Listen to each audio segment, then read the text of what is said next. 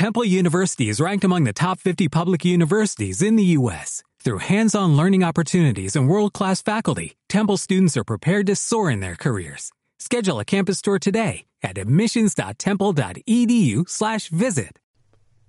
Cadena Ser. Todos los seres que respiramos estamos sujetos al cambio. Transformarnos, transmutarnos, convertirnos y adaptarnos. Negra y criminal, como buen ser vivo, no escapa a esta ley de la naturaleza. Y desde este lugar te queremos comunicar nuestro último cambio como programa. Nos trasladamos a Podium Podcast, la plataforma de podcast del Grupo Prisa. Así que este que vas a escuchar es, por tanto, el último programa que emitiremos en la antena de Cadena Ser y el último capítulo de la segunda temporada de Negra y Criminal. En primavera volveremos con la temporada 3, nuevas ficciones y nuevos casos reales. Mientras, no te asustes. Nuestras cuentas de Facebook y Twitter seguirán estando donde están y dándote sorpresas. Y por supuesto, todos nuestros contenidos seguirán estando disponibles en iTunes, iBox y las apps de la SER y Podium Podcast, esperando a que lleguen las nuevas mercancías del miedo para hacer aún más fuerte la ola de imaginación, placer sonoro y sí, no lo vamos a negar, un poquito de miedo. Así que atención a vuestros dispositivos, atención a los móviles, atención al ordenador y atención a lo que viene. Y prepárate, porque el cambio no ha hecho más que empezar, y según dicen, lo mejor aún está por llegar.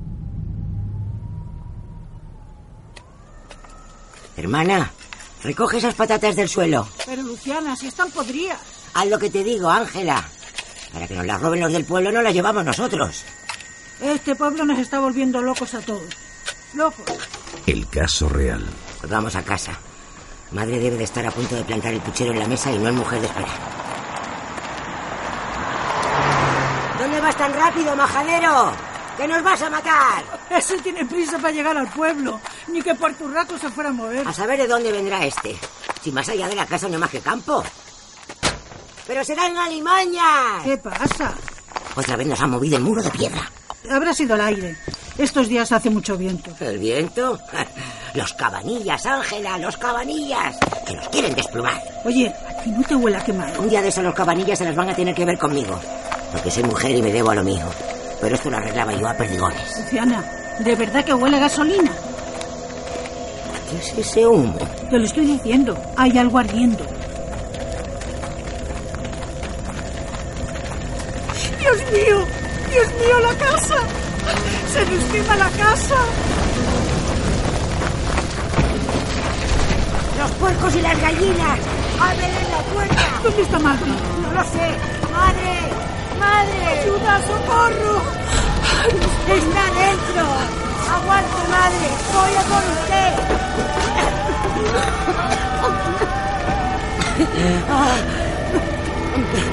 No puedo entrar. No puedo entrar. Hay fuego por todas partes. ¡Madre! ¡Madre! ¡No! Mío, ayúdanos. ¡Atrás, atrás! ¡Patatas del fuego! ¡Madre! Diga algo, madre. Diga algo. Ha sido ese coche. ¿Quién iba en ese coche? Era un cabanillas. Lo han hecho ellos. Malnacidos. Porque a nosotros. Esto no va a quedar así. Te juro que esto no lo vamos a cobrar. Pero con sangre y pólvora.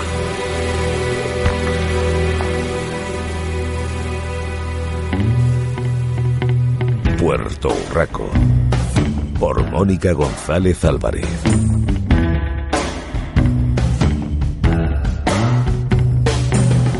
People tell me I look like hell.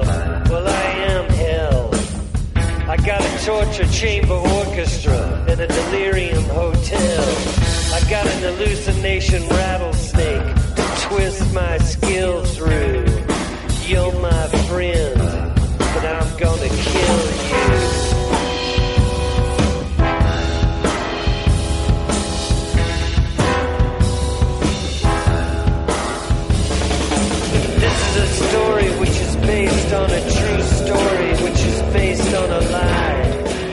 Aquella amenaza voz en grito de Luciana, protagonista de este caso real, se materializó en una de las venganzas más atroces que ha dado la criminología española. Todo se debió a una serie de rencillas entre los miembros de dos familias de un mismo pueblo, que en agosto de 1990 terminó con la vida de nueve personas. Disputas, intimidaciones, peleas, apuñalamientos y toda clase de reyertas hicieron del tranquilo pueblo de Porturraco en Badajoz una de las localidades más negras de nuestra geografía.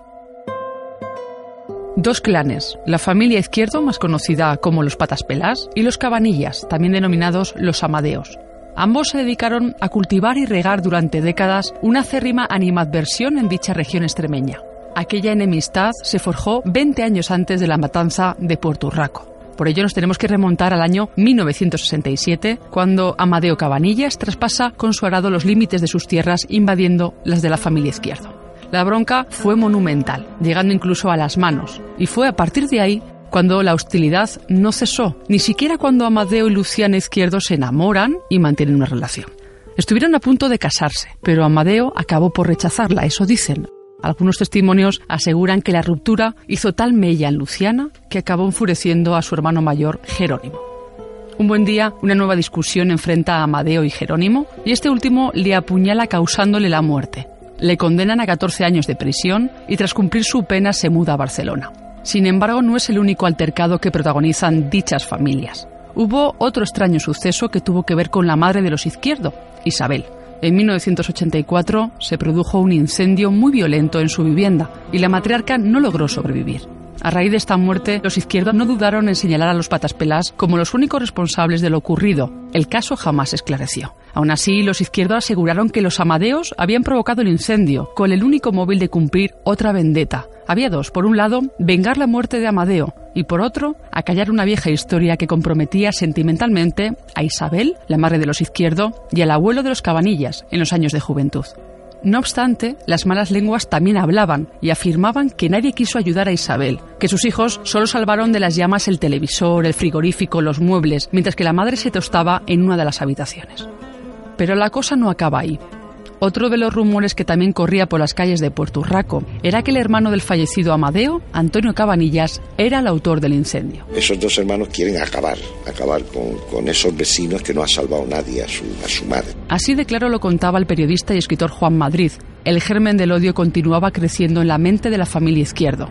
Ellas, Luciana y Ángela, alentaban a sus hermanos Emilio y Antonio para que pusiesen fin a esas voces que las atormentaban, que tuviesen el valor de cometer un nuevo escarmiento, uno similar al que comenzó el primogénito de la familia, Jerónimo, en 1986.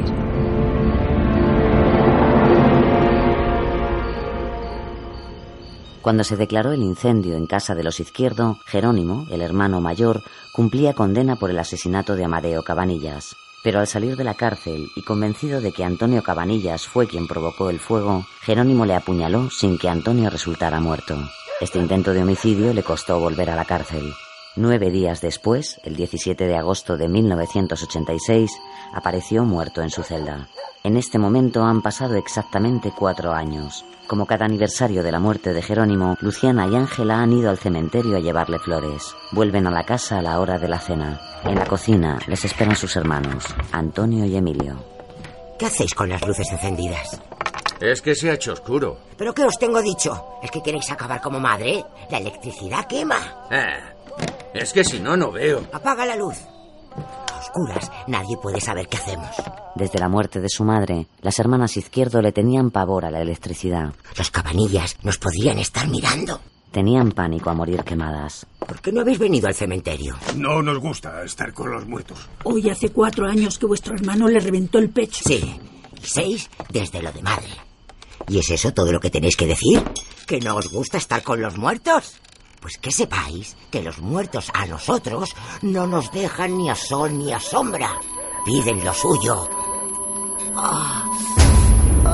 Luciana, ¿estás bien? Ay, sí. Sois vosotros los que me dais estos dolores. ¿Sabéis qué hemos hecho hoy Ángela y yo? Limpiar las tumbas de Jerónimo y madre. ¿Qué les pasaba a las tumbas? Estaban meadas, Antonio. Los de Puerto Urraco se mean en las tumbas de nuestra familia. ¿Y vosotros qué hacéis, eh? Os quedáis aquí en casa como si... Oh, Luciana. ¿Pensáis seguir saliendo para estar con los gorrinos y seguir dando de comer a las gallinas como si no pasara nada? Pero, Luciana, nosotros... No me interrumpas cuando estoy hablando. La bofetada le gira la cara, pero Antonio respira hondo sin inmutarse. Luciana era la líder de los izquierdo. Manejaba a su antojo a sus tres hermanos, sobre todo a Antonio y a Emilio. Nos echaron del pueblo. Tu hermano murió en la cárcel como un perro. Quemaron viva a nuestra madre. Y vosotros no hacéis nada. ¡Oh, qué dolor! Luciana se lleva las manos a las sienes y se retuerce de dolor. Desde que murió su madre, un ruido sordo y persistente se le mete cada noche en la cabeza para recordarle el destino de su familia. ¡Ay, otra vez está aquí! ¡Ya viene! No, el ruido otra vez no. Ángela sabe que el ruido también vendrá por ella, porque siempre hacía igual. Primero iba por Luciana y después se le metía a ella por los oídos y se le subía a la cabeza. ¿Qué hacemos? ¡Quítamelo, Antonio! ¡Quítame esto de la cabeza! Haz lo que tienes que hacer, Antonio. Luciana deambula por la cocina dando bandazos y se acerca a su hermano armada con el cuchillo de degollar cerdos. Acaba con el ruido. Acaba con él. Tienes que sacármelo de la cabeza. Antonio, hazlo. Luciana se pone a un palmo de él y le coloca el machete en la mano. Luego, tensa por el ruido que late en su cabeza, agarra el brazo de Antonio y lo lleva hasta su propio cuello, apretando el filo contra él. ¿Pero qué haces? ¡Que te vas a matar! No apartes el cuchillo. ¡Sé hombre! Solo hay una manera de sacar el ruido de la cabeza. ¡Hazlo, Antonio! ¡Detén esto! ¡Mátalos, cabanillas! ¡Mátalos! ¡Mátalos a todos! ¡Mátalos!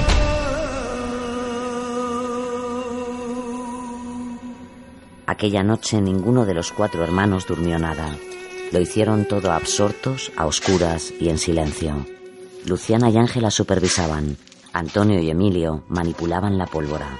Cuando el primer rayo de sol asomó por la ventana de la cocina, ya habían rellenado con perdigones más de 300 cartuchos. Derramar sangre de sus enemigos era lo único que lograba calmar la angustia que resquebrajaba por dentro a las hermanas Izquierdo. Por un momento, Jerónimo, el mayor, consiguió apaciguar ese reconcome tras apuñalar al presunto asesino de su madre, Antonio Cabanillas. Corría, como decía, el año 1986 y la familia Izquierdo al completo tuvo que abandonar Porturraco. Juraron venganza, una terrible venganza. Así que no tardaron mucho en volver para llevar a cabo su particular justicia divina.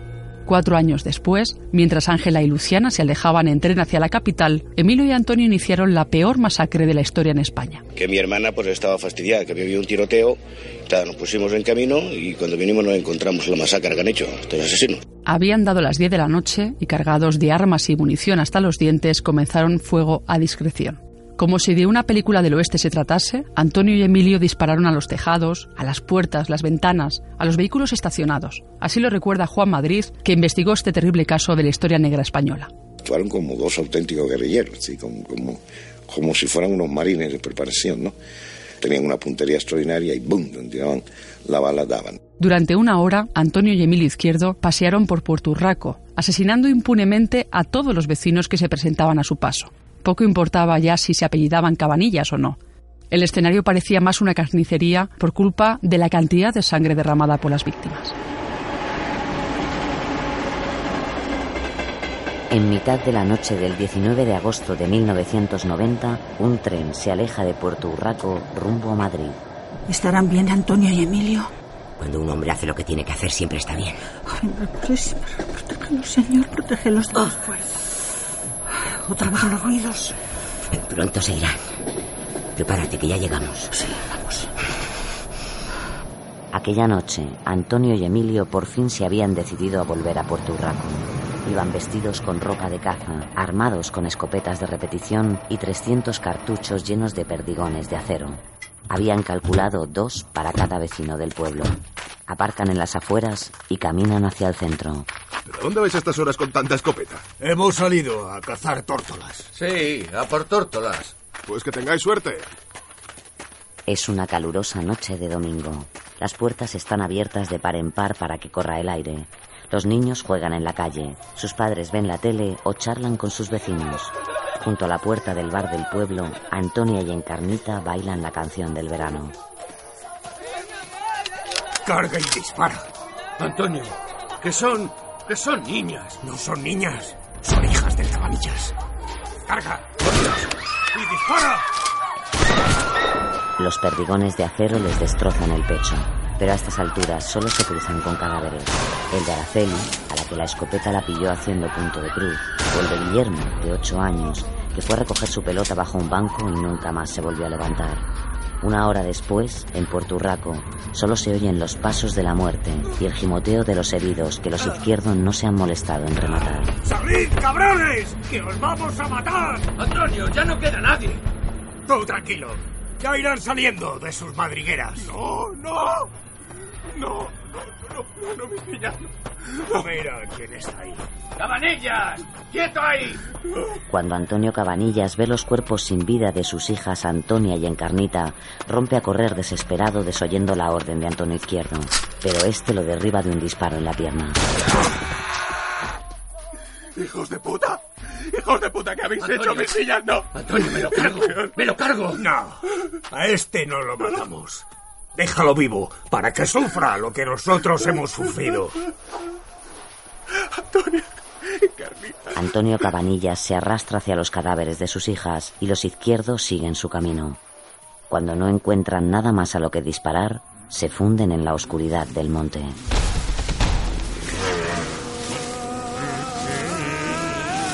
Doscientas unidades de la Guardia Civil fueron en busca de los hermanos Izquierdo. A Antonio le encontraron a las pocas horas. Estaba tranquilo, apoyado sobre una piedra a escasos metros de Puerto Urraco.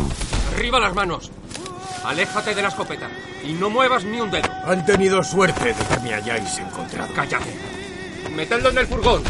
Estaba haciendo tiempo para volver al pueblo y matarlos a todos en el entierro de los muertos. Agacha la cabeza. Venga, entra. Queríamos hacerlo en invierno. Que te calles. Pero hemos disparado en agosto porque yo soy muy friolero y en invierno se me agarrotan los dedos y no hago puntería. Encontraron a Emilio a las pocas horas. Estaba aterrorizado y temblando, un estado de ánimo muy diferente del que hacía gala su hermana Luciana cuando se enteraron de la noticia a través de la radio.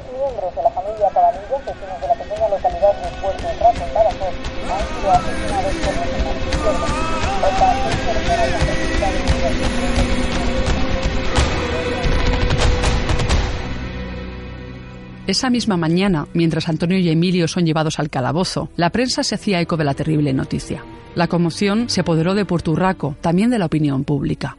Los familiares de las víctimas, desgarrados por la pérdida, se unían en un solo grito.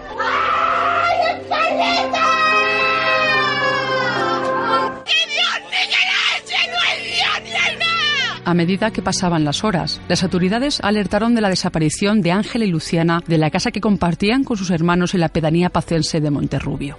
Nadie sabía dónde se encontraban y no era lógico que se hubiesen ausentado horas antes de la brutal matanza. Parece ser, tal y como explicaron después, que su intención era ni más ni menos que hablar con Felipe González, recordemos, en aquel entonces presidente del gobierno español, para contarle, digámoslo así, sus desgracias. De hecho, llegaron a visitar la Moncloa, aunque no consiguieron jamás que la recibiera el presidente. Fue gracias a ese viaje relámpago que la policía pudo identificarlas, dar con su paradero y traerlas de vuelta a Badajoz.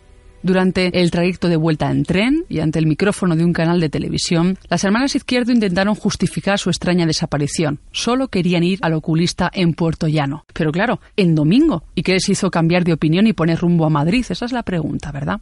La imagen de ambas mujeres vestidas de riguroso luto hacía presagiar que ya sabían de antemano lo que sus hermanos habían perpetrado. Sin embargo, una y otra vez negaron haber sido las instigadoras de la masacre. Solo proclamaban su profundo fervor religioso, que los cabanillas eran los responsables de su desdicha y que necesitaban ver y hablar con Antonio y Emilio para conocer la verdad de lo ocurrido. Recordemos aquel histórico momento. Muchos vecinos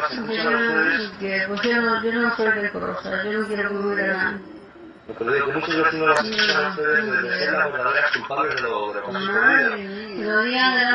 que lo digan delante de. Si se atreve. ¿Qué piensan hacer Como ahora? que hemos sufrido. Yo no sé, porque ahora está una, pues eso, con el dolor que tiene una, pues está una eso pensando en, el- en mi hermano, pensando en el dolor que tiene una, pensando en lo que están sufriendo ellos. Cuando al día siguiente llegaron a la estación de Badajoz, varios agentes de policía escoltaron a Ángela y Luciana hasta los juzgados de Castuera. A las puertas del edificio las esperaban una muchedumbre de periodistas, familiares de las víctimas y muchos curiosos. Aquella mañana el juez Casiano Rojas inició el interrogatorio para conocer su participación en los terribles crímenes. Realmente este hombre estaba convencido que las izquierdas conocían a la perfección el plan de la masacre.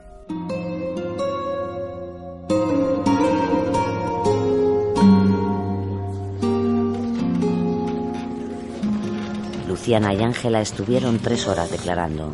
Sus hermanos las miran impávidos desde el banquillo de los acusados. Declaran por separado, pero repiten palabra por palabra las mismas respuestas. En Puerto Urraco se dice que ustedes viven obsesionados con los cabanillas. En los pueblos se dicen muchas cosas. Usted y sus hermanos siempre han dicho que los cabanillas fueron los culpables del incendio en casa. Aquello no fue un incendio. Aquello fue un atentado. Por lo que tengo entendido, a su familia no le gusta salir demasiado de casa ni hablar con los vecinos. No nos gusta la gente de fuera. Tampoco son muy dados a salir de Monterrubio. En el pueblo tenemos todo lo necesario. Entonces dígame, ¿por qué abandonaron Monterrubio el día en que sus hermanos empuñaron las armas? Mi hermana tenía que ir al oculista y fuimos a Puerto Llano. ¿Al oculista? Sí. ¿En domingo? Pues sí, pero nos dijeron que lo que necesitaba mi hermana solo lo podía solucionar un óptico. Así que nos fuimos para Madrid. ¿No estarían huyendo del pueblo? No tenemos miedo. ¿Ustedes sabían lo que pretendían hacer sus hermanos? Luciana mira a Antonio a los ojos. Él apenas le devuelve la mirada. Tiene la vista perdida. Nosotros no sabíamos nada. Es una tragedia. Yo he llorado mucho por mis hermanos y también por todas las víctimas. ¿Por qué cree que lo hicieron? En mi familia lo hemos pasado muy mal. Primero lo de mi madre, luego lo de mi hermano Jerónimo. ¿Por culpa de los cabanillas? Sí, por culpa de esos. Mi hermana y yo intentamos no hablar cuando ellos están delante. ¿Por qué? Se ponen muy nerviosas. ¿Nerviosos como para coger una escopeta y matar a sus vecinos? No, no los veía capaces. Los vecinos de Puerto Urraco tampoco los creían capaces. Esto es una desgracia. ¿Sabe a quién sí que veían capaz? No. A usted y a su hermano. No se crea todas esas habladurías. ¿Animaron a Antonio y Emilio para que empuñaran las armas el pasado 19 de agosto? Luciana gira la cabeza y mira a sus dos hermanos. Apenas escuchan lo que ella responde. Se les ve relajados como quien se libera de un gran peso que no le permite salir a flote. No. Le recuerdo que está bajo juramento. Le repetiré la pregunta. ¿Habló con sus hermanos sobre vengarse de los cabanillas? Le digo que no. Ha sido cosa suya. He tenido un arrebato. Siempre he cuidado de ellos. Y de haber estado en casa habría cerrado la puerta y escondido la llave para que no pudieran salir. Luciana desconocía lo que Antonio y Emilio habían declarado, pero estaba segura de que no las habían delatado. Conocía bien a sus hermanos y les había manipulado durante años. Si de algo estaba segura, era de que a aquel par de marionetas jamás les había pintado una boca. Pese a los contradictorios testimonios que dieron Ángela y Luciana, lo cierto es que no había pruebas a las que el juez Rojas podía aferrarse para llevarlas a prisión. Aún así, el magistrado ordenó que las recluyeran en el Hospital Psiquiátrico de Mérida. Mientras tanto, en la puerta de los juzgados, una gran multitud esperaba la salida de las hermanas Izquierdo. Los gritos de dolor se confundían con aquellos que clamaban justicia. Uno de ellos era Antonio Cabanillas, padre de las niñas asesinadas por los pataspelas. Varios agentes de la Benemérita tuvieron que reducirle porque portaba un cuchillo de grandes dimensiones. Pretendía amenazar a las presuntas inductoras. No quería agredirlas, al menos por el momento, le dijo a la Guardia Civil. Escuchemos aquel desconcertante momento que la televisión recogió en directo. Un cuchillo, señoras y señores, le han quitado un cuchillo. El cuchillo, Antonio? Un momento, ¿por qué? ¿Por qué? ¿Por qué lo traía? ¿Por qué traía usted el cuchillo? Dígalo, dígalo, dígalo. Otra navaja, ¿por qué las traía? No, dígalo, dígalo, Antonio, ¿por qué las traía? Los altercados no solo se produjeron en el exterior del juzgado. Durante el proceso, las declaraciones de los homicidas reabrieron las heridas de los familiares de las víctimas. Escuchar aquella terrible frase de ya nos hemos vengado, ahora que sufra el pueblo, encendió aún más los ánimos de los allí presentes. Nueve muertos tienen mucha fuerza, mucha fuerza. Por el amor de Dios, por el amor de Dios, con 28 años. Finalmente, los hermanos Izquierdo fueron condenados a 684 años de cárcel, mientras que sus hermanas permanecieron ingresadas en la institución psiquiátrica de Mérida hasta su muerte en el 2005. La sentencia cayó como un jarro de agua fría entre los vecinos de Puerto Urraco. Desde luego, realmente han sido ellas, ¿eh? porque esos hombres se ven unos hombres tranquilos y normales. Lo que pasa es que ella ha sido la que le han metido a ellos que hagan lo que han hecho. Yo tengo una experiencia que estuve trabajando en un pub en Monterrubio y ellas vivían encima y ah, paranoicas, o sea, paranoicas totales. Unas depresiones, que se oían ruidos, que se con unos fanatismos religiosos, bueno, yo creo que estaban bien tocadas. La mayoría no tenía dudas al señalarlas como las únicas inductoras de la matanza. De nuevo la venganza como motivo principal y la muerte como conclusión final han hecho de este abominable caso uno de los más cruentos ocurridos en España. El 1 de febrero de 2005, Luciana Izquierdo falleció en el Hospital Psiquiátrico de Mérida a los 77 años de edad. Diez meses después, y con 64 años, lo hacía su hermana Ángela Izquierdo. Emilio murió un año más tarde por un fallo cardíaco en la prisión de Badajoz. Tenía 72 años. En 2010, ya a esa misma edad, Antonio se ahorcó con sábanas en esa misma cárcel. No queda más legado de la familia Izquierdo.